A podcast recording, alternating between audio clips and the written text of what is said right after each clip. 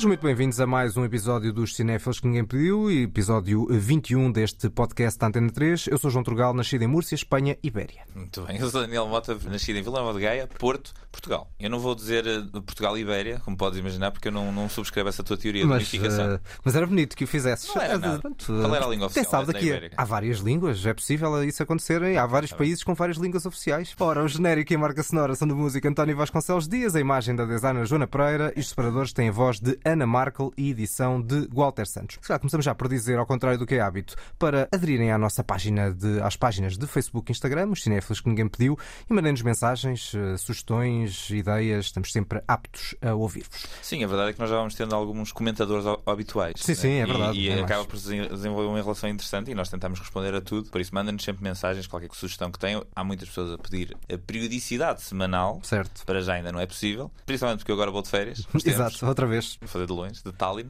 na história e depois talvez consigamos fazer semanalmente, quiçá com outros formatos pelo meio e tal e coisa. Mas mandem sugestões, mandem opiniões e digam mal de nós que a gente aprecia sempre essa, essa parte. Muito bem, desta vez voltamos à viagem dos Oscars com a promessa de que nesta sétima cerimónia temos um vencedor que vale realmente a pena. O Oscar que ninguém pediu. Ora bem, estamos nos Oscars de 1935 e pela primeira vez vamos ter os Oscars a premiar os filmes de um só ano. Sim, agora é muito mais fácil identificar quando é que são os filmes que nós vamos poder falar ou não. A verdade é que este ano não é, eu acho, particularmente abundante em, em filmes interessantes, especialmente comparado com outros anos que já fizemos antes. Completamente de acordo. Mas neste caso temos um ano só, 1934, até aqui tínhamos 31, 32, 32, 33, era de verão a verão, eh, e a partir de agora começou uma prática que se prolongou até aos dias de hoje, permeia sempre os melhores filmes do ano imediatamente anterior. Neste caso, então, cerimónia 35 a premiar os filmes de 34. Eh, Dizíamos então que o vencedor do Oscar Melhor Filme é um bom filme. E quem o diz, quem o diz não somos só nós, mas é este senhor porto-riquenho muito famoso. First love scene or love making movie or love movie is uh, It Happened One Night for Me. Cá está. Love Making Movie, também não, não ia tão longe. É verdade, é verdade. Mas pronto, mas pronto, cada qual. Temos Benício Del Toro, depois ele iria justificar porquê, mas seria muito spoiler nesta sim, sim, sim, entrevista à revista nova-iorquina W. Depois vejam no YouTube se quiserem perceber, porque ele reflete ali uma das cenas finais do filme e, portanto, explica ali a cena. E nós não gostamos de revelar aos nossos ouvintes uh, os filmes que eles eventualmente não viram. E pode ser o caso ou não. E ainda para mais por outra questão. Há vários filmes que nós vemos passado alguns anos e que percebemos que os filmes serviram um pouco como planta, como base para tantos outros filmes que depois foram feitos. Este filme é uma comédia romântica, este uhum. It Happened One Night, Uma Noite Aconteceu, do Frank Capra. É uma comédia romântica que tem uma série de, de, de coisas que hoje em dia até podemos considerar clichês ou, ou, marcas do género, mas nesta altura foram mais ou menos surpreendentes. E mesmo dentro dessa, dessa base comum que esse género partilha, eu acho que este filme consegue ter aqui e ali cenas surpreendentes e, acima de tudo, vive de, de um carisma interminável das duas uh, personagens principais, dos dois atores principais. Certo, Claudette Colbert e Clark Gable, mas nem sequer concordo muito que haja assim propriamente esse clichê de que tu falas. Ah, eu acho que sim. Mesmo dentro do contexto da comédia romântica, estamos a falar de um estilo assim próximo daquelas comédias da altura chamadas screwball comedy, sim, que sim. eram umas comédias românticas um bocadinho mais satíricas, mais sim, eh, gozonas, que até faziam uma espécie de despique entre homem e mulher, quase uns, uns cantares ao desafio. Uh, Isto é uma desgarrada. aqui uma desgarrada, exatamente. É uma desgarrada. Uh, não é, mas, mas tinha um bocadinho essa, essa base de, de, de, de, guerra de sexos, digamos assim. Um tanto ao quanto datada, porque tem uma marca de um tempo essencialmente dos anos 30 e 40, mas mesmo dentro desse estilo, a qualidade dos diálogos eu acho que é tão forte que, comparativamente com muita coisa que foi feita e com muita coisa que nós damos o desconto e que eventualmente até vamos falar nesta cerimónia, eu acho que tem uma marca muito própria que os filmes do Capra tinham sempre. Sim, eu concordo plenamente contigo. Eu acho é que é exatamente essas marcas que levam, seja que exemplar de um género exista, seja que género for. Por muito que ele cumpra uma série de, de pontos que nós esperamos que ele cumpra dentro do, do que é um, um, filme de género, há sempre qualidades diferenciadas. Por isso é que há filmes de terror que são muito bons e há filmes de terror que são muito maus, mas se formos a ver o enredo, acaba por bater mais nos mesmos sítios. Este, este filme aqui, uma comédia romântica entre dois amantes que vêm de sítios diferentes e de repente encontram-se e são obrigados a estar juntos e têm os dois interesses um no outro completamente diferentes, mas depois a, as peripécias que eles vão passando é que os fazem unir-se. Bom, já vimos 300 filmes assim. Este está é bem feito. Já que falaste do encontro entre estas duas personagens, vamos ver como é que eles efetivamente se conheceram. Excuse me, lady, but that upon which you sit is mine. I beg your pardon. Now listen, I put up a stiff fight for that seat. So if it's just the same to you, scram. Driver, are these seats reserved? No, first come, first served. Thank you. Hey, driver, these seats accommodate two people, don't they? Well, maybe they do and maybe they don't. Thank you. Mesmo isto aqui, este diálogo, esta, esta picardia constante entre as, du- as duas personagens, isto é clichê, mas os clichês não são necessariamente uma coisa má, existem porque funcionam. Certo, o que podes dizer é que há clichês que são bastante óbvios na forma de concretizar e há aqueles feitos Com classe. são- com classe, de forma sofisticada. Sim, sim, sim, sim. E, é, sim, e é- é basicamente isto que acontece aqui. Eu acho que Capra trata sempre muito bem as personagens. Este filme até é bastante eh, diferente de muitos outros filmes que eu vi do Capra, que são mo- mostrar um bocadinho uma América mais idealista, mais positiva, o sonho americano num lado mais eh, idílico. Este é um bocadinho diferente, lá está por ter esta lógica de comédia romântica muito focada nestas, nestas duas personagens e que é também um road movie. Sim, as duas personagens eh, percorrem uma série de sítios na América e, enfim, o filme é extremamente divertido. Eu acho que este é, a par do Oeste Nada Novo, o melhor filme que nós já falamos aqui de, vencedores de Oscars. E isso também se reflete nos próprios prémios que ele ganhou, não é? Sim, limpou tudo o que havia para limpar de mais importante. Melhor filme, melhor realizador, melhor ator, melhor atriz e um dos melhores argumentos, coisa que só foi eh, replicada duas vezes ao longo de toda a história em dois filmes bastante marcantes: Voando sobre um Ninho de Cucos nos anos 70, Silêncio dos Inocentes nos anos 90. Exatamente. E também ele venceu todos os Oscars a que estava nomeado. Isto Certo. também é outra coisa que também é bastante rara. Só, só o Gigi, o Último Imperador e o Senhor dos Anéis, o Regresso do Rei, que também fizeram isso. Pronto. pleno. Este filme foi premiado como foi por alguma razão. Não só porque, e como nós acabámos por ver nos filmes que vimos deste ano, a qualidade não abundava, não era Uhum. um ano fortíssimo. Estava a começar a Segunda Guerra Mundial, acredito que também pudesse ter algum efeito, apesar E- dos americanos ainda não estarem envolvidos. Não é só isso, era, dizer, a guerra demorava mais uns anos a começar, mas eu acho que também é mais por causa da censura, que, Sim, aqui sim, começa a atuar. Este filme, apesar de tudo, ainda é Sim, sim. pré-Código Waze e nota-se muito também numa certa malícia, que aqui às vezes já, malícia num bom sentido, que existe, que acho que dificilmente existiria ah, noutros filmes. Sim. Num dos filmes que vou falar mais, mais à frente, vou referir a, papel da censura, que neste caso de facto não existiu, e algumas cenas eu creio que não, não existiriam se, se a censura já estivesse mais marcada. Exatamente. Há uma cena em particular neste filme que eu achei muito, muito bem feita. Há uma- cena que se passa logo a seguir a um, a um momento importante do filme, um autocarro que avaria, eles têm que sair, etc. Eles depois dirigem-se a um lago e essa cena toda no lago é um momento do filme que eu acho que o filme se destaca de muitas outras comédias deste género. E aí sim não é nada clichê, não é nada óbvio, nada. Did you give that child all your money? I didn't give him anything. You were the big-hearted gal. All the money I had was that ten spot. So I've been thinking you better wire your father. No, sir.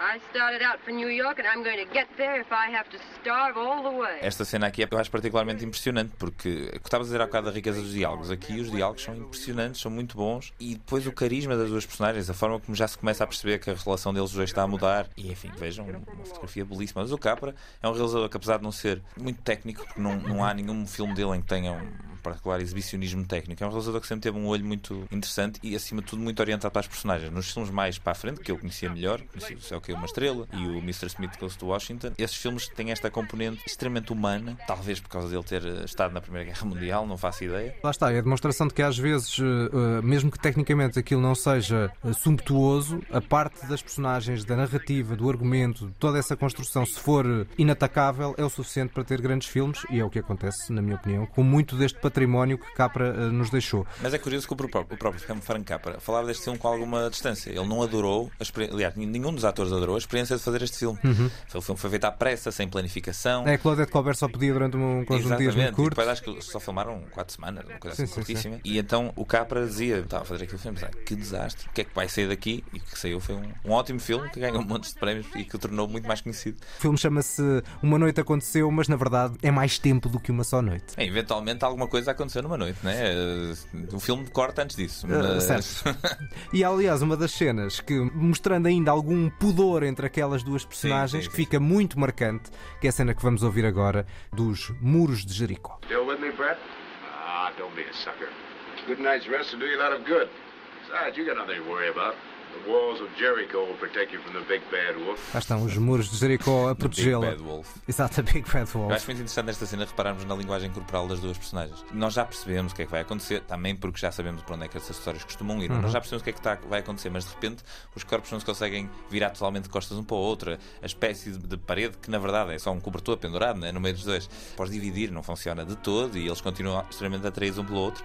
Acho esta cena muito bem conseguida. E lá está, muito bem dirigida pela parte do Frank Capra. Essa cena que depois criou escola tem aqui uma outra cena de um filme muitos anos depois, com dois atores muitíssimo famosos. Nós não vamos perceber que de facto há o- os muros de Jericó pelo que vamos ouvir, mas a cena, do ponto de vista da encenação, é basicamente igual. Está um quarto dividido em duas partes, por uma cortina improvisada, um cobertor improvisado. E a cena é esta. The Valley Spirit is a woman. Use her root at the gateway of heaven, and it will never fail. What the hell is that supposed to mean? Not a clue.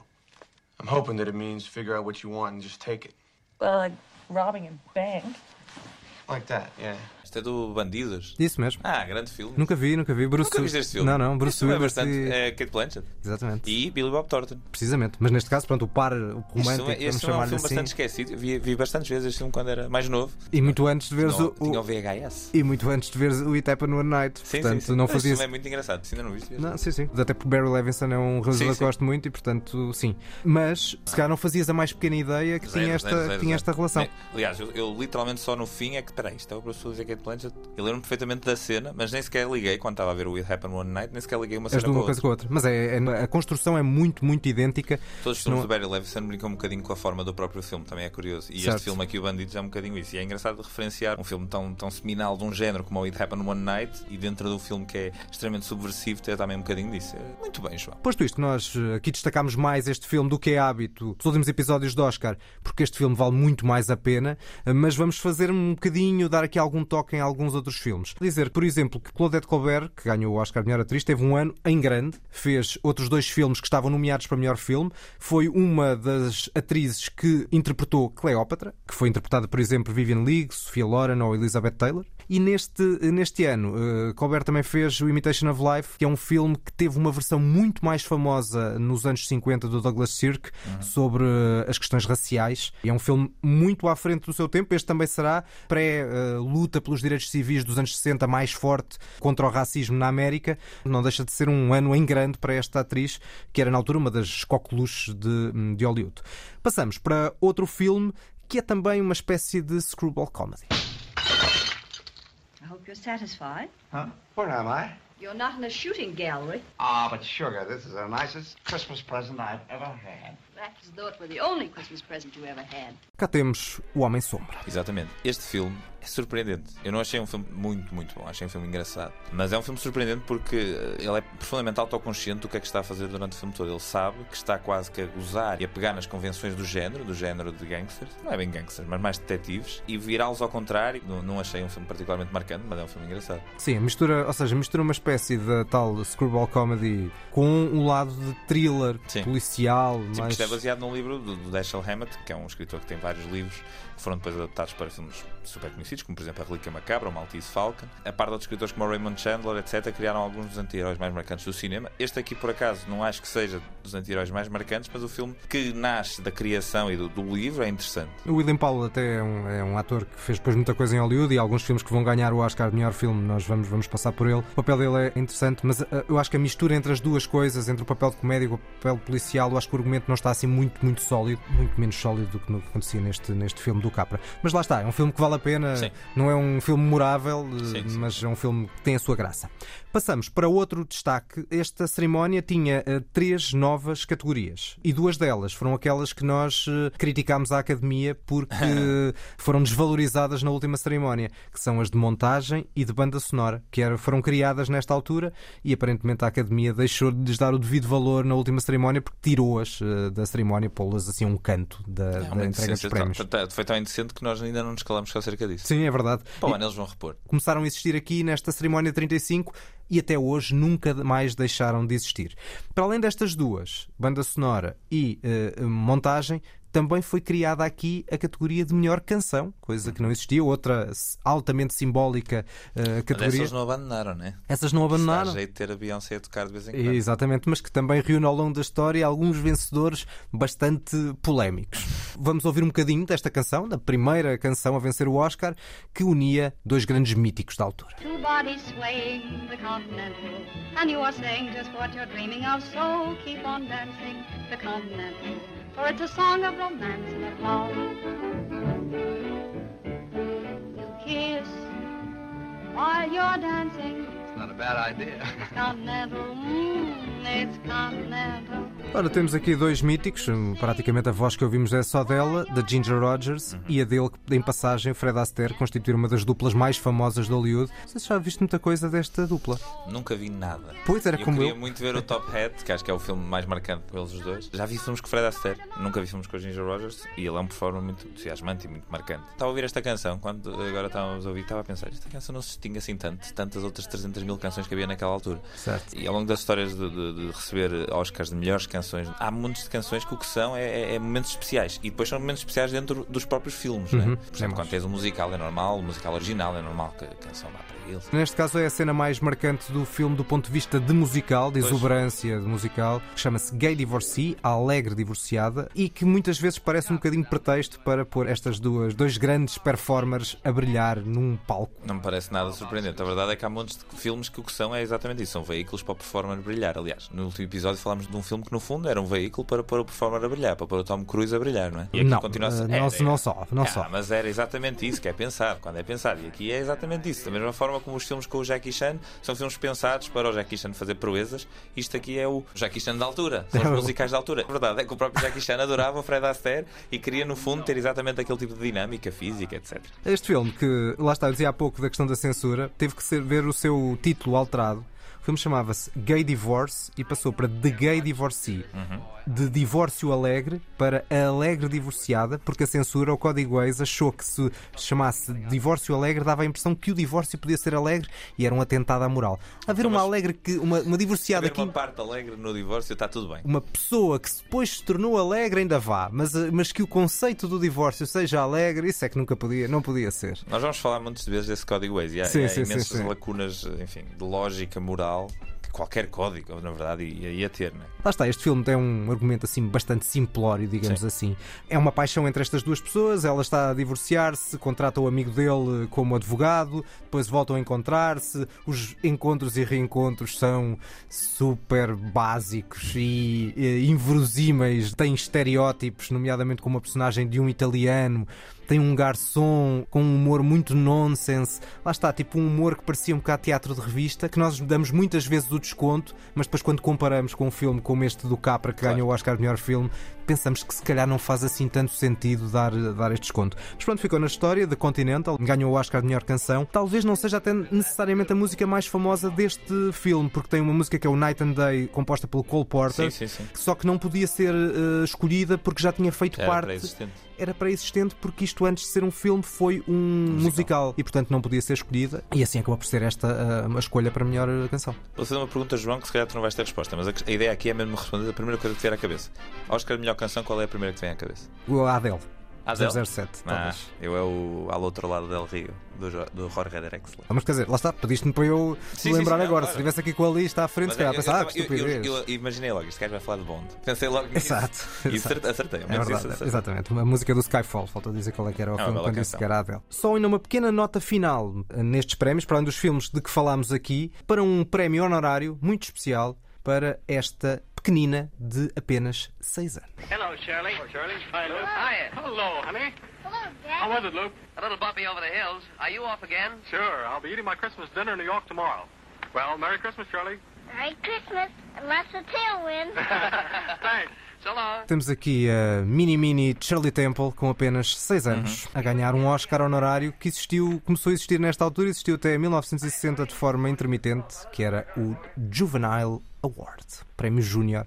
O que é que ela tinha feito aqui, entretanto, para lhe darem este, este Oscar? Uma Sabemos? série de filmes, é N filmes. Já tinha eh, feito uma série sim, de filmes? Sim, sim, Fazia 7 ou 8 filmes eh, por ano nesta altura com apenas 6 anos, é impressionante. É muito, muito significativo. E eu com 30 aqui, né? Ah, pois, é assim, olha. E lá está, com 6 anos foi esta primeiro prémio Júnior, que na altura premiava jovens com menos de 18 anos. Nem todos os anos eles encontraram grandes prémios para atores, atrizes e afins com menos de 18 anos e a partir de 60 arrumaram com este prémio e nunca mais existiu um prémio Júnior nos Oscars da Academia. Posto isto, vamos fechar esta parte dos Oscars, ou a parte 1.1, digamos assim, porque agora ainda vamos aos filmes deste ano que não foram nomeados para o Oscar.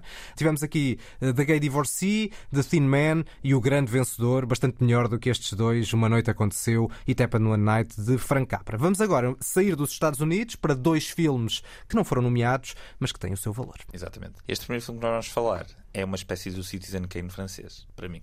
Patron, ça, quand c'est foutu à l'eau Temos realismo poético, outra vez. Temos basicamente o primeiro grande exemplo do, do realismo poético. Que nós já falámos na última Nós já edição. falámos do Jean Vigo na, na última edição e agora voltamos com outro filme do Jean Vigo, o La Talante, o Atalante em português. Este filme foi-me apresentado na, na faculdade, quando eu estava a estudar cinema. Curioso porque houve vários filmes que um professor meu, muito, bah, digamos, eh, excêntrico, nos mostrou. E este foi um dos que me ficou mais na cabeça porque eu lembro-me de estar a ver isto Não queres homenageá-lo aqui? Posso homenageá-lo? Eu não faço ideia o que é que é feito do Sagnel. Era o nome do senhor.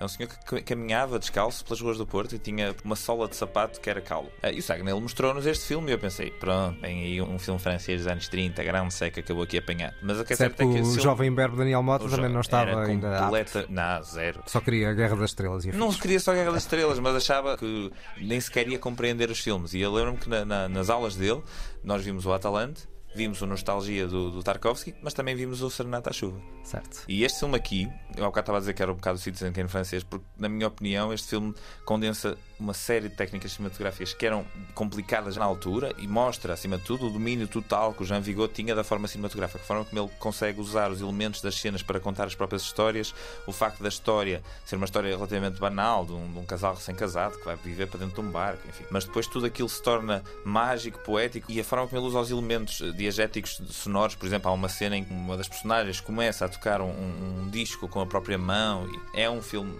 fascinante. Reconheço tudo isso, mas não consigo entrar nestas Ah, personagens de maneira fascinante. nenhuma. Eu, e acho outra coisa, acho que tal como o Zero em Comportamento, é um filme que tem um lado anarquista, tem um lado rebelde. Uhum. Ele é bastante mais rebelde que o próprio Jean Renoir, que era outro realizador que nesta altura estava a fazer bom cinema francês. Este realizador acaba por ser avant-garde, mas avant-garde dentro de um lado muito mais profissional, mais clássico, etc. E a montagem contrasta cenas mais lentas com cenas aceleradas e com ritmos completamente dispares. Não era nada vulgar e nada comum nesta altura os filmes serem assim. Há um vídeo muito interessante no YouTube com o Truffaut a ser entrevistado pelo Eric Romer a falar sobre este filme. E a análise que eles fazem do filme, o Truffaut diz que este filme do Vigo é um objeto singular de mistura entre essa sofisticação avant-garde que na altura estava a aparecer em França, por exemplo, com o Jean Cocteau, que nós também já aqui falamos, Uhum. mas também com uma profissionalização da técnica e da, e da forma de fazer cinema. E ele também defende que o grande sucessor desse filme, o grande descendente, vá até mais do que sucessor deste filme, é o Acusado do Godard, que é- acontece 30 anos depois. Sim, a Nouvelle Vague inspirou-se muito nestes vários genres deste Sim. realismo poético dos anos 30. Mas este filme e os em comportamento são filmes que eles nem sequer tiveram assim tanto acesso. Eles na altura acabam por quase crescer mais com o cinema americano e com os Hitchcocks do que necessariamente com este cinema francês. Eles depois veem isto e apercebem-se que em França também já havia um- uma linguagem criada anteriormente e depois acaba pela mistura de tudo isto criar a Nouvelle Vague, né? Certo, certo, certo. Ora, vamos hum, sair um pouco da Europa para o próximo e último filme desta primeira parte, em que eu te vou desafiar, Daniel Mota, só por um pequenino excerto, é um filme mudo, com um pequenino excerto da banda sonora, a identificares qual é que é o país onde este filme é, que tem uma atriz que na altura era das grandes estrelas do cinema mundial.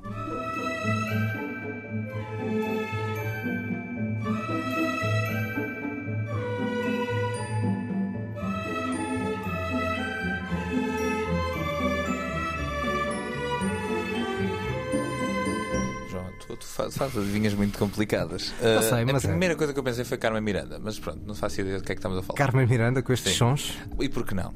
A Carmen Miranda era uma grande estrela de cinema internacional e era de Marco Canaveses, portanto, eu achei que podia estar aí com uma na manga, João. Não, não, não, não, não. É bastante me- menos eh, lusófono, digamos assim. Estamos a ouvir, não estamos na Europa, não estamos na América, estamos na Ásia. Uhum. Ok, estamos na Ásia, este é japonês. Não é? Esse era o palpite que eu achava que tu ias dar, mas na verdade estamos na China. Tailândia. Na Ah, China, estamos na China. Eu ia dizer China. O filme chama-se A Deusa e, no caso, temos aqui uma deusa do melodrama chinês ainda mudo. Parece uma coisa bastante freak, mas se virem este filme é bastante mais convencional em termos de estrutura. Ok. É ótimo, eu gosto muito deste filme, do que o Atalante que tu falaste há Sério? bocadinho. Muito mais, Não, muito mas mais. Não é particularmente convencional. É zero, convencional. Mas este sim, este tem uma estrutura bastante simples. No caso, é uma, uma mulher que, dar uma boa educação ao filho, se prostitui durante a noite e, portanto, é uma grande crítica a questões sociais na China dos anos 30, Uhum. interpretada por uma atriz que tinha um magnetismo com a câmara impressionante, chamada Lin Jiu Huan. Não é que- de Marco Canaveses, então. não, não, não, não é, não é, não é, não é. Mas que era conhecida como a Greta Garbo chinesa. uau. Ah, portanto, tinha esse, esse destaque. E este filme, para além de tudo mais, de gerir bem os clímaxes, joga muito com essa atriz que teve um conjunto de desempenhos muito marcantes na China, mas que foi um papel muito curto, tal como há pouco falavas do Jean Vigo, porque morreu com 24 anos, de uma forma bastante trágica, suicidou-se por não aguentar a pressão, ela tinha uma vida mais emancipada e para uma mulher naquela altura a coisa não era assim tão leve, digamos assim, não, não, não seguia as convenções chinesas e na altura suicidou-se com apenas 24 anos, deixando uma, uma nota de suicídio a dizer a coscovilhice é uma coisa assustadora, com a carga como era tratada eventualmente pela imprensa e havia uma ironia que era no, um dos últimos filmes que ela fez interpretou uma atriz precisamente se suicidava por não aguentar as pressões dos paparazzi. Ou seja, no fundo, refletiu aquilo que Ah, era refletir a vida. a realidade. Depois, efetivamente, suicidou-se e teve um funeral com mais de 100 mil pessoas a assistir e que o New York Times chamou-lhe o maior funeral do século. E, portanto, esta atriz que hoje ninguém conhece ou é muito pouco conhecida, eh, tinha um papel muito marcante e que lá está, não era só na China e, portanto, eh, chegava muito aos Estados Unidos. E ac- aconselho muito que vejam este filme, A Deusa, Chenu, no Ah, título original. Faltava, não é? original. Faltava, é Estava- verdade. estava a falhar, estava a falhar. Uh, uh, que dá boa introdução para conhecer esta atriz chamada Lin Ju Huan. E assim terminamos esta primeira parte dedicada aos Oscars e não só. Tivemos aqui um filme chinês e outro francês, Shen-nu, a deusa, e ainda L'Atalante, o Atalante. Antes, os filmes nomeados para os Oscars, uh, The Thin Man, quatro nomeações, ainda A Alegre Divorciada, Gay Divorcee, com o Oscar de melhor canção, mas o grande vencedor destes Oscars, os principais cinco prémios, foram para o It Happened One Night, e é esse filme que nós vamos, como é hábito, dar a nota. Sim, eu, eu- no último episódio ficaste muito chateado comigo porque eu disse bem do filme e depois dei-lhe uma nota muito má. Eu aqui acho que se tomarmos os dois a dizer exatamente a mesma nota, surpreendo muito. Eu vou dar um 8 em 10. Precisamente, nem mais, aí está, é, em Já cheio. sabia que íamos dar exatamente a mesma coisa. Precisamente. Ou seja, média de 8 e, por- e julgo que é Esta média eu também sabia calcular, João. 8-8, se não soubesse. Esta média. Acaba por ser um bocadinho mais baixa do que All Quiet on Western Front eh, Sim. e portanto Porque é um bocadinho menos eh, marcante. eu acho gostei, eu gostei mais deste, mas, mas, mas lá está, como é a média, tu deste melhor Não, nota sim. ou outra e a coisa acabou por compensar. Não, o All Quiet on the Western Front ainda me parece único e este aqui já não me parece único. Também a diferença não é muito significativa entre estes dois filmes, de facto, claramente à frente de todos os outros que nós falámos, dos restantes cinco que ganharam o Oscar de melhor filme. Vamos, sem mais demoras, para a lista que ninguém pediu, filmes passados numa noite, num dia, já vamos explicar.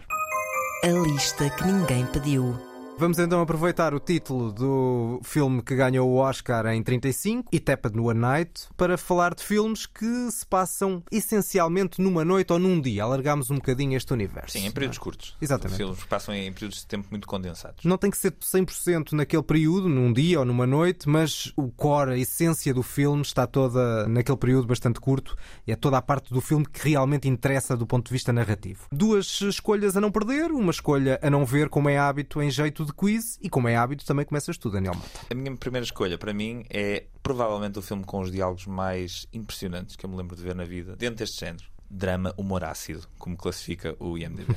Drama humor ácido. Isso é uma comédia dramática ou uma É misto das duas uma- coisas? uma dramédia. Exatamente, a tal Uma dramédia ácida. Exatamente, vamos a isso. I actually fell for him. And the match seemed practical, too. For a while, Daddy really thought that George a had the Martha. stuff to take over when he was Wait ready a to minute, retire. Martha. And we both thought that naturally... Stop it, Martha. Oh, what you want? I wouldn't go on with this if I were you. Oh, you wouldn't, would you? Will you not? You've already sprung a leak about you know what. What? What? About the sprout, the little bugger, our son. If you start in on this other business, Martha, I warn you. I stand warned. Cheira claramente a um clássico que eu não vi, qualquer coisa como Virginia Woolf. Exatamente. Quem tem medo de Virginia Woolf, Who's Afraid of Virginia Woolf, de 1966, do Mike Nichols. Muito bem. Tu viste o Closer?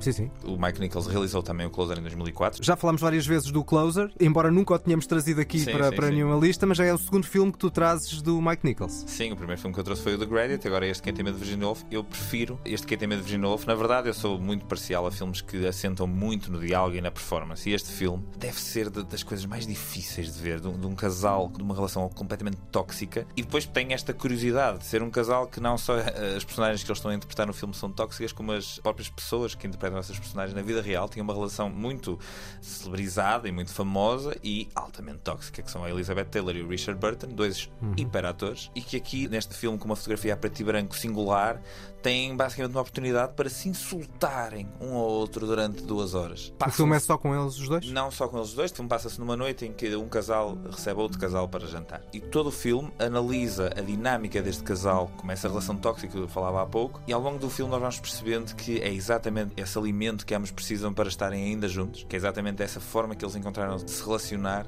que faz com que eles continuem a coexistir. O filme é fortíssimo, o argumento é, é genial. A verdade é que o Closer, uns anos mais tarde, é, é muito equ- equiparável ao Quem Tem Medo de Virginia Woolf. Também tem esse lado de- das frases muito, muito fortes, muito marcantes. Há uma série de frases do Closer que nós, se calhar, os dois conseguimos citar de cor. E este filme é igual. Mas com um registro talvez mais dramático, pelo menos da forma como estás a falar. Não vejo muito ambiente cómico no Closer. Sim, o Closer é um bocadinho mais. Lá, Mais sério. Eu acho que se leva um bocadinho mais a sério. Também é uma análise de relações diferentes. Este aqui é uma relação de duas pessoas que estão juntas, têm uma vida e já não são jovens na flor da idade, como o Clive Owen e, e o Jude Law. E pronto, enfim, o Closer é muito mais contemporâneo, também Uhum. na própria forma como vê as relações. Este filme é porrada do início ao fim entre duas pessoas, não literal. E se nunca viram nenhum filme com a Elizabeth Taylor ou com o Richard Burton, pronto, façam deste o vosso primeiro e percebam que são dois atores superlativos que, que deixaram uma obra incrível e este filme é um deles. Muito bem, de um grande realizador passamos para outro grande realizador. Avançamos 20 anos no tempo, mais coisa menos coisa, até aos anos 80, para um filme que tem o mesmo título que um saudoso bar de Coimbra. A ti não te dirá grande coisa, mas quem é de Coimbra pode ser que diga já, onde se comia às duas da manhã comida mexicana.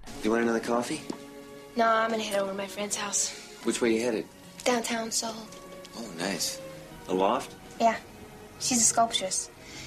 Lately, she's been making these plaster of Paris bagels and cream cheese. Really? Yeah, she's trying to sell them as paperweights. Wanna buy one? Paperweight? Yeah, I would. How much are they? I don't know.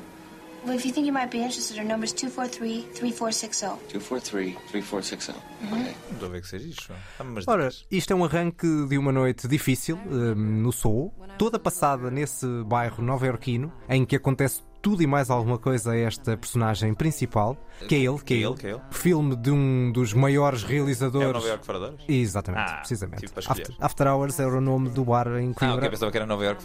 Exato, Também podia ser, Podia ser, podia ser. Mas assim era mais simples, After Hours. Filme inacreditável. É verdade. Eu tive tanto para trazer isto e não trouxe. Pronto, ainda bem, porque assim trouxemos coisas diferentes. É sempre bom quando assim é. E acho que é dos filmes que mais demonstra a habilidade do Scorsese de realização, porque o argumento é fácil. Aquela história que tem muito de, de paródia e de inverosímil e de irreal e de tudo e mais alguma coisa a acontecer ali, ser um bocadinho isso. Ou seja, ser um filme mais gozão e que não tenha assim tanto conteúdo quanto isso. Mas a forma como o Scorsese mexe a câmara, como roda a câmara, como aponta a câmara para as personagens, como cria toda aquela circunstância de encruzilhada para Sim, aquela sim, personagem, é absolutamente brilhante. É, este, isto é um filme de realizador completamente. Também é um, é um Scorsese no pico da sua dependência de cocaína, acho eu, porque o filme é altamente acelerado. Certo, hoje completamente. Não há muitos filmes com este ritmo e todas as personagens falam muito rápido, todas as personagens começam a suar, todas as personagens. Uma espiral de acontecimentos impressionante. E mesmo a forma como ele liga as cenas, há um plano que ele repete algumas vezes que é da, da personagem a correr de um lado para o outro e, e aquilo, ele faz aquilo de uma certa maneira em que ele fecha muito o plano e fecha na cara e a personagem está de facto a correr e raramente se corre de facto no cinema porque não é possível acompanhar com as câmaras, etc. E o Scorsese só autor, não, corre mesmo, nós temos que ter esse tipo de energia no filme. E o filme é todo Não, à a cena- dessa energia caótica. E a cena do táxi que é logo delirante no início, é assim uma espécie em fast forward Sim, com sim, ele. sim. E ele joga muito com o som, o som do tic-tac permanente desta noite que nunca mais acaba. Tem um póster incrível este filme também. Sim, sim, sim, com o relógio, com o relógio, é isso, exatamente. Num filme que não é muito eh, conhecido face a outros do, do Scorsese. Ou seja, se tu vires a, a lista de filmes, por exemplo, no- usares como padrão o IMDB e o número de pessoas que viram aquele filme é dos menos vistos do, do Scorsese. Há, há dois filmes dele que eu acho que partilham um bocadinho isso. Há, há este filme, o After Hours, o Nova York Fora de Horas. Mais tarde, nos anos 90, ele faz um filme que é o Bringing Out the Dead, o Por um Fio, com o Nicolas Cage no papel Uhum. principal. Lá está. Alardinhos, Amantes amigos de Cage, de. Cage, bem-vindos, estamos aqui. Que é outro filme com uma energia completamente caótica, muito diferente, não tão acelerada, um bocadinho mais negro, um bocadinho mais pesado, um bocadinho mais pessimista e deprimida. Mete um, é bocad- filme mete um também muito- bocadinho outro, outro patamar, porque é muito mais pesado. Sim, muito sim, mais. sim. Mas acho dois filmes underseen, como dizem os franceses, pouco vistos, do Scorsese. Porque, enfim, o Scorsese não tem muitos filmes maus. Mas estes dois filmes são mais, enfim, mais experimentais em termos de forma. O argumento se calhar não é tão forte, mas em termos de forma ele experimenta mais e de, de operação de câmara. Neste caso, talvez haja uma explicação também para o filme ter sido menos visto. É que não tinha atores famosos, verdadeiramente. Mas outro tinha. Sim, exatamente. Mas, mas este, mas, este, mas este em específico não Sim, tem. sim, sim, Aliás, até uma coisa curiosa, quando revi o filme, de encontrar que os atores mais famosos do São filme secundários. são aqueles que viriam a ser os pais do Kevin. Exatamente. Do Home Alone, do, do Sozinho em Casa, que não fazia ideia. De repente estou a ver o filme e vejo onde é que eu conheço este ator, onde é que eu conheço esta atriz. Aparecem em alturas diferentes, sim, portanto nem sequer são tipos juntos para tu imaginares. Não, não, vês um e depois vês, vês a outra. E de resto, os atores principais são bastante menos conhecidos. Lá, Talvez Rosana Arquette é provavelmente a mais conhecida Sim. e não é muito, muito conhecida. Nem sequer é tão conhecida como a irmã, mas vale muito, muito a pena. Muito a pena. After Hours de Martin Scorsese. Vamos para a tua segunda escolha. Esta minha segunda escolha está cheia de, de atores conhecidos e de papéis inacreditáveis. Não se passa numa noite, passa-se numa, numa tarde, mas é o grande filme, para mim, passado numa tarde dentro de um espaço fechado. que é uma categoria ultra específica, mas este é o melhor de todos. Um paralelepípedo. É um paralelepípedo, uma Muito casa bem. da justiça. Muito bem. Não, então não era o paralelepípedo que eu pensava que era. Era uma cabine telefónica. Não, não, não, não, não, não. Why don't you drop a quarter in this collection box? Oh, now just wait a minute. Listen, you can't talk to me like that. Now, who do you think you are? Down, calm No, what does he down. think he is? Did It doesn't matter. He's very excitable. Sit down. Excitable? You bet I'm excitable. We're trying to put a guilty man in the chair where he belongs. Someone Pois, este filme é uma obra-prima. Não o trouxe porque eu tentei delimitar a coisa numa noite e, portanto, filmes passados numa noite. Presumo que isto seja a Sidney Lumet ou o 12 Angry Men, não é? Não dá hipótese. Dois. Homens em Fúria, 1957. 10 em 10 absoluto. É. Este filme é brilhante. Ou seja, malta, se nunca viram o 12 Angry Men, parem já o podcast. Vão ver o Dois Homens em Fúria, que é um filme que tem 1957. João, quantos anos é que tem? Tem uh, uh, 65. Muito bem. É dos raros filmes perfeitos, eu acho, na, na história do cinema. O filme começa com um julgamento e a partir daí vamos para dentro da sala dos jurados acompanhar a discussão à volta de se o homem é culpado ou não é culpado. E há uma das pessoas desse grupo de jurados, dos 12 jurados, que acha que ele não é culpado. E no sistema americano, se houver uma pessoa que discorda, tem que se discutir até se chegar a um, a um consenso. Uhum. E todo o filme é isso: é uma troca de ideias, uma troca de palavras, uma troca de opiniões, em que nós lentamente vamos conhecendo aquelas personagens todas, que são todas singulares e especiais, com um Henry Fonda no papel principal brilhante, mas todos os atores deste filme são, são inacreditáveis e muito, muito bem encontrados para os papéis que fazem. E depois o Sidney Lumet, que é um realizador que eu sou particularmente admirador e acho que todos os filmes dele também têm algo interessante. Nós só estamos a falar de grandes realizadores, Uhum, acho que, eu, é que verdade. eu adoro. Frank Capra, Mike Nichols, Sidney Lumet, Scorsese, melhor episódio. E depois o Sidney Lumet aqui ainda para mais aplica uma, uma, uma técnica que poucas vezes mais foi aplicada, mas ele tinha esta forma de, de, dentro dos filmes que fazia, encontrar algo especial para transmitir a narrativa dos filmes. Neste filme, ao longo do, do tempo de duração do filme, o que ele faz é basicamente aumentar a distância focal, que é basicamente a- quanto maior é a distância focal, mais fechado é o plano, mais zoom faz, pronto, digamos assim. E ao longo do filme as, as lentes vão aumentando, então os planos vão ficando mais fechados, o espaço vai ficando mais apertado, o espaço vai ficando mais quente, a ventoinha deixa de funcionar, Uhum. tudo começa a ser mais claustrofóbico e tudo no filme está apontado para o mesmo sítio e tudo leva-nos para uma catarse emocional gigante final e enfim, acaba por ser também uma análise ao sistema de justiça americano, os podres e as qualidades que tem. É realização e argumento, porque os diálogos são Todo o sempre filme, são, são todo o notáveis. filme é, é notável. Estamos completamente de acordo. Esta é obra-prima absoluta. Diria que é o melhor filme que vamos falar hoje. eh, E, portanto, muito provavelmente. 12 Homens em Fúria, 12 Angry Men, Sidney Lumet e várias coisas do Sidney Lumet. Já tinha trazido aqui o Network, Sim, acho sim, eu, sim, portanto, vale muito, muito a pena.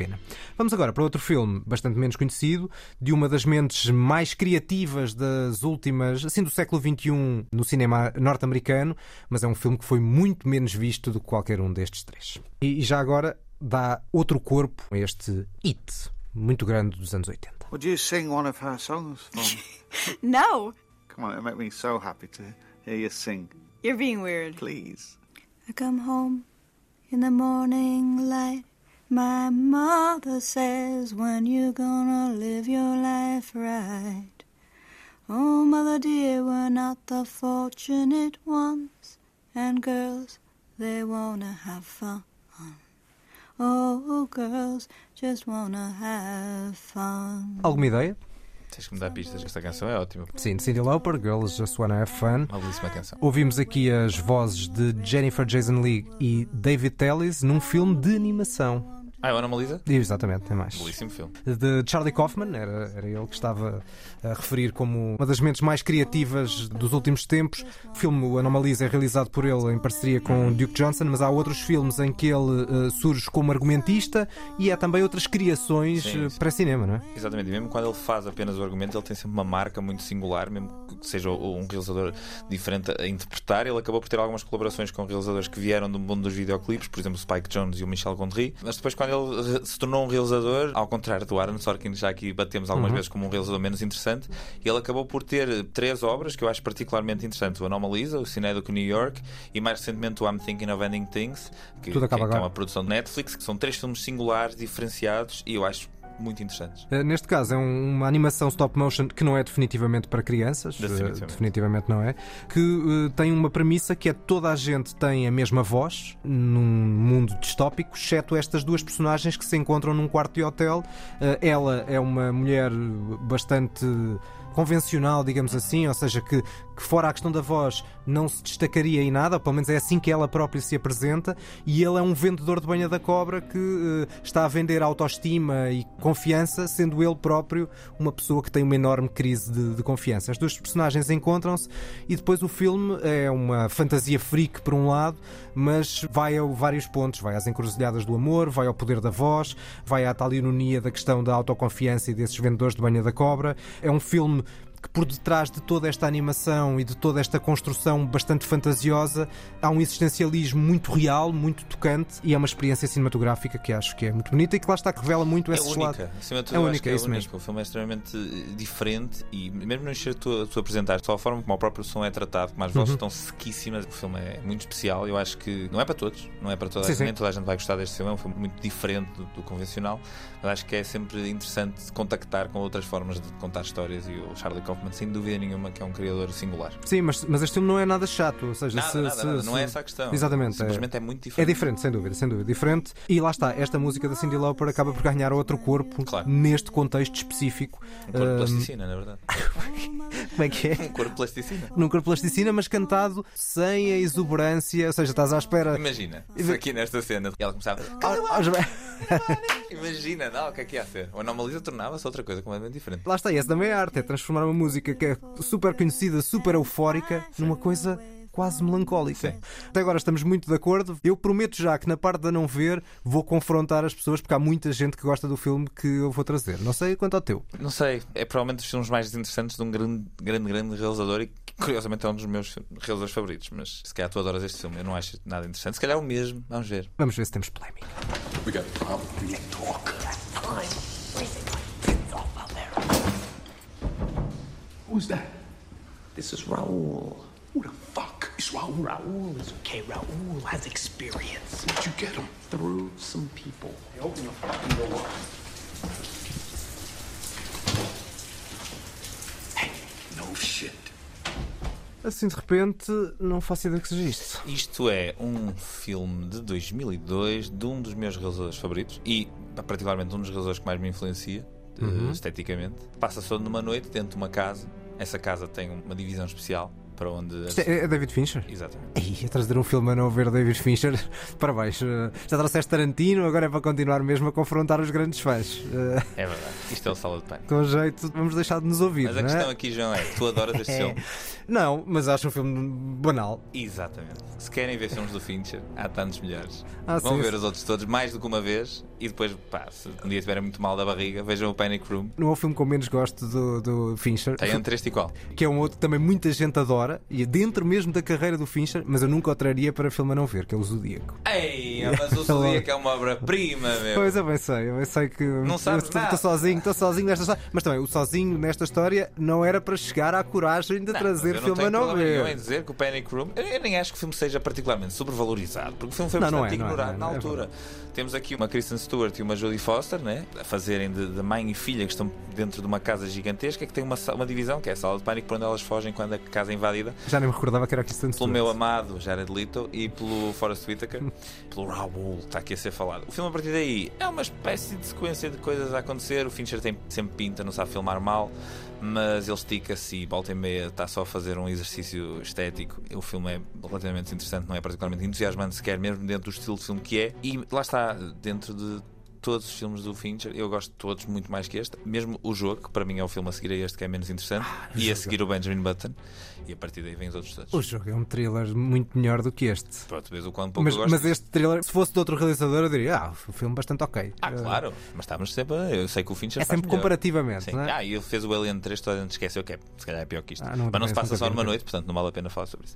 Este filme passa só numa noite, isso não ajuda em nada. O filme acaba com um nascer do sol. É um filme desinteressante do Fincher. Custa-me muito falar disto assim. Eu acho que é um thriller bastante ok. Não Tu é é nada. aí a- há, tantos dentro- thrillers, há tantos thrillers muito mais interessantes. Ah, imagina, é um género que todos os anos saem para aí 10 filmes diferentes. Sim, e este dentro- filme é zero diferenciado, inovador. E é o Fincher a fazer, mano. O que estás a dizer é que se não fosse o Fincher, o filme hoje ninguém se lembraria dele. Tal e qual. Aceito O filme isso. só é lembrado porque as pessoas quando vão pesquisar, é pá, este gajo é muito bom realizador, deixa lá ver o que é que ele fez. Encontra o sala de pânico lá pelo meio, passem à frente. Mas mesmo dentro dessa lógica de thriller, um thriller aceitável para mim é um filme de entretenimento bom e, portanto, nunca o traria para um filme a não ver. Pronto. São as diferenças que traçámos aqui depois de muito tempo a concordar, também já era hora de discordarmos um bocadinho. Agora vamos lá ver se tu não vais achar que este filme que eu trouxe aqui, que é muito elogiado e valorizado por muito boa gente, e que para mim é uma experiência mais repulsiva do que outra coisa, tu não vais adorar e vamos contrariar posições aqui nesta, neste meu filme, pelo estilo, pela estética, ok. pela lógica estilizada e pela música. Opa, Brian Adams.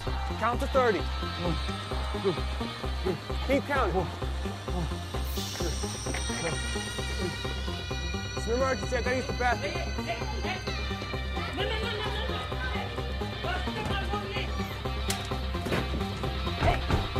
Yes, I'm gonna get something. Give me five minutes. Just watch the shit your face. You're on the floor. Quem me dera estar a ouvir Brian Adams em vez de estar a ouvir isto. É pá, João, qual? Qualquer uma. Estar uma hora e tal a ouvir Brian Adams, se faça isto, também não sei o que preferia. Também. Também não, sei- ouvir também isso? não sei o que é que preferia. Tens alguma ideia do que é isto? A certeza que sei o que é isto, porque isto é o tipo de coisa que eu gosto e tu não. Vou dar uma ideia já. É um filme realizado por uma dupla de realizadores. Ah, isto é o Good Time. Eu não vi este filme. Exatamente, exatamente. Eu gostei muito do Uncut Gems e quero muito ver este filme. Ah, eu gostei mais do Uncut Gems. O problema dos irmãos Safdie é que eu não consigo gostar muito desta estética e a música de Oniatrix Point Never, então desde que começou nestes últimos dois filmes, fica muito difícil para mim ouvir todo este som, acompanhar de forma. Este filme, desde os neons, à violência muito extrema, a esta música muito bruta de Oniatrix Point Never, tenta a todo custo criar um ambiente. E eu acho que o faz de forma muito gratuita e para mim não resulta. Eu acho que resulta mais no Uncut Gems, não só porque o filme visualmente é melhor, mas porque tem um argumento muito melhor do que este. Este está cheio Ok. de buracos. Portanto, se calhar pode ser que tu vejas este e também aches que é bastante menor. Lá está, é um filme que não é todo passado numa noite, mas a essência do filme é esta noite em que o Robert Pattinson é o ator principal, num daqueles papéis em que ele arriscou e bem, e começou a fazer coisas bastante diferentes da série Twilight. Ele e o irmão, que é um dos realizadores, o Benny Safdie, o Benny Safdie, após um assalto a um banco corre mal, é preso e ele arranja um esquema para tirar o irmão da prisão e depois é toda a fuga a partir daí. É uma fuga pelos meandros mais obscuros, mais negros de Nova York. Não duvido que este filme consiga criar alguma tensão em alguns momentos. Para mim, dou de barato isso. Não é um filme horrível, já trouxe filmes a não ver que eu gosto bastante menos. É um filme que eu reconheço algumas qualidades, mas que depois, a uma dada altura, só me cria repulsa e o argumento, esquece uma dada altura o argumento. Investe tudo no ambiente, ao contrário do Diamante Bruto, lá está, do Uncut Gems, em que o argumento é, é sólido. Aqui o argumento não é nada sólido. É muito criado nesta lógica de ambiente. O melhor do filme é o que nós temos estado a ouvir, é a bonança depois da tempestade. É uma belíssima canção que o Daniel Lopatino, o Oniatrix Point Never, criou para ser cantada pelo Iggy Pop, num registro do Iggy Pop completamente diferente do que o conhecemos, e estamos a ouvi-lo muito cândido, muito calminho, a cantar esta música chamada Pure and Damned, e portanto acho que é o ponto mais positivo de um filme que de facto não me diz muito, mas que eu sei que vou afrontar muita gente, porque há muita gente que não adora sei os irmãos Não sei, eu, eu acho que, pelo menos eu, eu parto simplesmente da experiência de ter visto o Uncut Gems. Eu acho que são filmes tão específicos no que é que te querem provocar como espectador, que há montes de pessoas que nem sequer vão conseguir eh, suportar. Eu sei que houve, houve pessoas que sofreram muito com o Uncut Gems, com o Diamante Bruto, por causa de mesmo da adrenalina constante. É muito diferente a energia disto, por exemplo, há bocado falaste do After Hours. O After Hours também é um filme com muita adrenalina, mas é completamente diferente. O After Hours é o isso em bom, é criar essa adrenalina em bom e a mostrar E é o realizador em bom. E o, o Uncut Gems é, lá está, é- não é o Bringing Out the Dead, é que é pesado, mas pronto, o Uncut Gems é, é aflitivo. Certo, mas essa adrenalina eu ainda consigo uh, Mas papar um fiquei, pouco. vá. Fiquei aflito o filme todo. Já nem é adrenalina, é ansiedade. É, mas aqui é menos isso, Ataque é de repulsa, ansiedade. é repulsa. Aqui é repulsa. É repulsa. Aqui é repulsa? Pronto, agora vais ver este filme, desafio-te a ver este Sim, filme um já estive várias vezes para ver este E filme. vens aqui dizer, vais trazer aqui ao Toque e Fosta dizer Good Time, obra-prima, vejam, Hum, esqueçam, esqueçam o que Eu achei. Uncut Gems uma experiência engraçada e lá está, provocou-me tanta ansiedade que eu disse: Ok, o filme está a funcionar de alguma maneira, mas não sei nem de perto nem de longe. O filme, ah, quando se surpreendem muito, ah, o Sim, Adam sim, sim. Sandler afinal é bom ator. Gente, Sim, já há Deus. tempo, há um tempo, Dá para ver outras coisas dele e ver que ele é um excelente ator. Exatamente. Vamos à revisão desta nossa lista. Então, os meus filmes a ver são Who's Afraid of Virginia Woolf, Quem Tem Medo de Virginia Woolf, de 1966, realizado por Mike Nichols, e 12 Angry Men, 12 Homens em Fúria, de 1957, realizado por Sidney Lumet. Os meus dois a não perder são After Hours, Nova York Fora de Horas, de Martin Scorsese, de 1985, e ainda Anomalisa, de Charlie Kaufman e Duke Johnson, de 2015. O meu filme a não ver é o Panic Room Sala de Pânico, de 2002, realizado pelo grande David Fincher. A mim é os irmãos Safdie, Benny e Josh Safdie, filme de 2017, Good Time. E vamos para as notas finais. O Toca e Foge que ninguém pediu. Ora, temos duas notas cada um, como tem sido quase sempre hábito. Neste caso, eu tenho um filme que estreou há pouco tempo no cinema, um documentário musical de uma plataforma. Primeiro tu. Eu tenho duas coisas que tu nem viste, nem queres ver, João.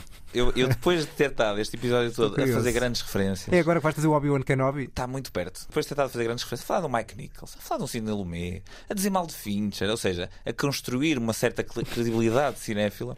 Agora vou falar de duas coisas eh, pipoca, sem medo nenhum, lá, porque há espaço para tudo Vamos embora, eh, vamos no embora. apreço no cinema. Vamos começar com uma série, uma série que voltou agora aos ecrãs, que é o Stranger Things. Que é um belíssimo objeto de ficção, muito divertido. E eu já vi o primeiro episódio desta nova temporada, ainda não a vi toda.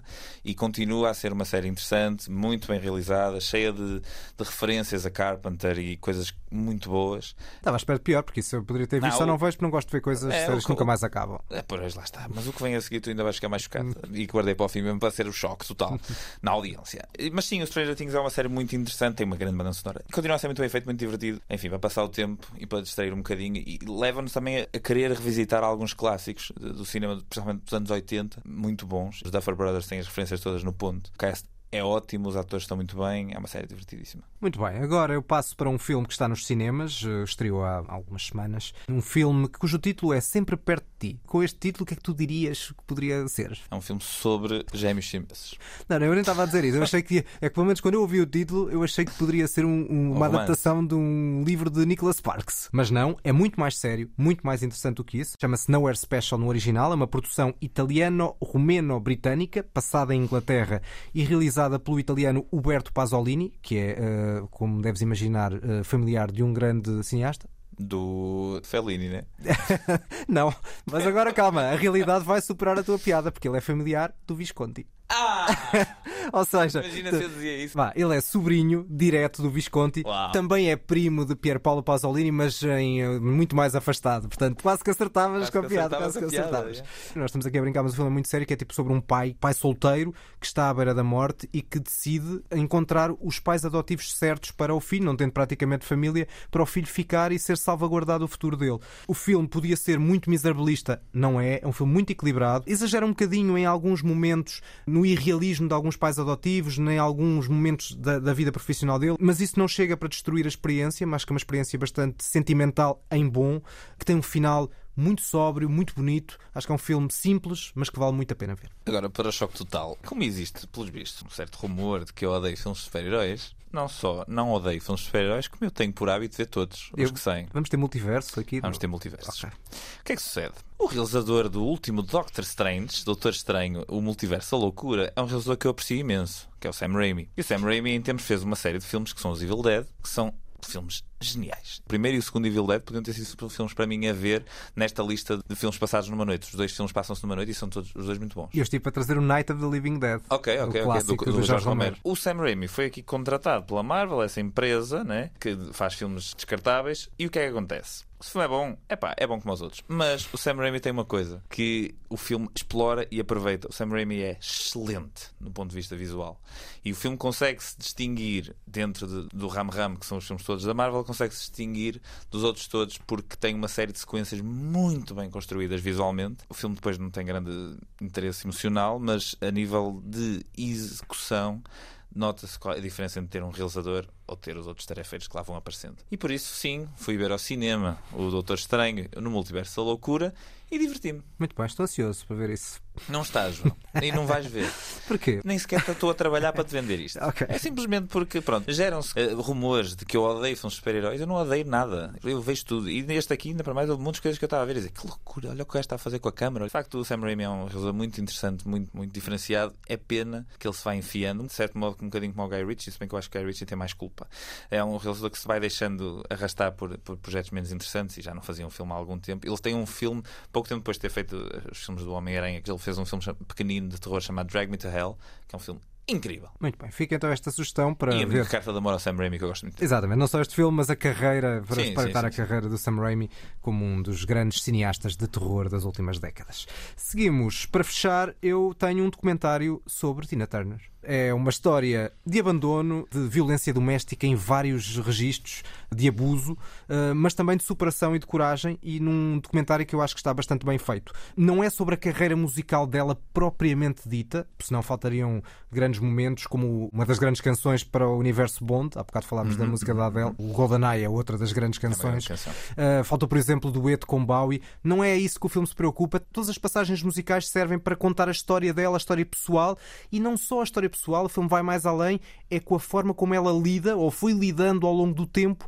com essa história pessoal e com, com os fantasmas de Ike Turner, que era um homem que abusou dela durante anos e anos e anos e anos, como violência doméstica, abusou profissionalmente, abusou a, a- a vários níveis. É um documentário com uma estrutura convencional QB, mas que acaba por ser muito bem contada, com muito, muito trabalho de arquivo e com a forma como as várias passagens das entrevistas dela vão entrando e vão mostrando as diferenças, como ela foi vendo as coisas ao longo dos anos. E também tem uma particularidade de ir aos sítios da vida pessoal dela mais marcantes, vai filmando para, no fundo, nos eh, transportar para esses sítios com travelings, que nos aproxima de alguma maneira dessas imagens que nós não vemos. Eh, Lá está, uma história muito bem contada que chama a atenção para o flagelo da violência doméstica, para uma história de vida que merece continuar a ser contada e conhecida e que, e se for inspiradora, tanto melhor. Este documentário chama-se Tina e está disponível na HBO. Muito bem. São as despedidas deste podcast. Siga-nos então nas páginas Facebook, Instagram, eh, os cinéfilos que ninguém pediu. Mandem mensagens, mensagens atrás de mensagens. Donativos, não, estou a brincar. Voltaremos daqui a duas semanas. Este podcast, como é hábito, exceto em momentos especiais, é quinzenal. Até à próxima. Há pouco estava a falar do Quem Tem Medo de Virginia Woolf e estava a comentar o facto do filme ter frases e palavras e que são uma espécie de armas atiradas entre as duas personagens. Uma das frases, e deixo-vos aqui para vocês depois irem ver o filme e se surpreenderem constantemente com os diálogos, é dita pelo Richard Burton à Elizabeth Taylor e diz assim: I swear, if you existed, I would divorce you.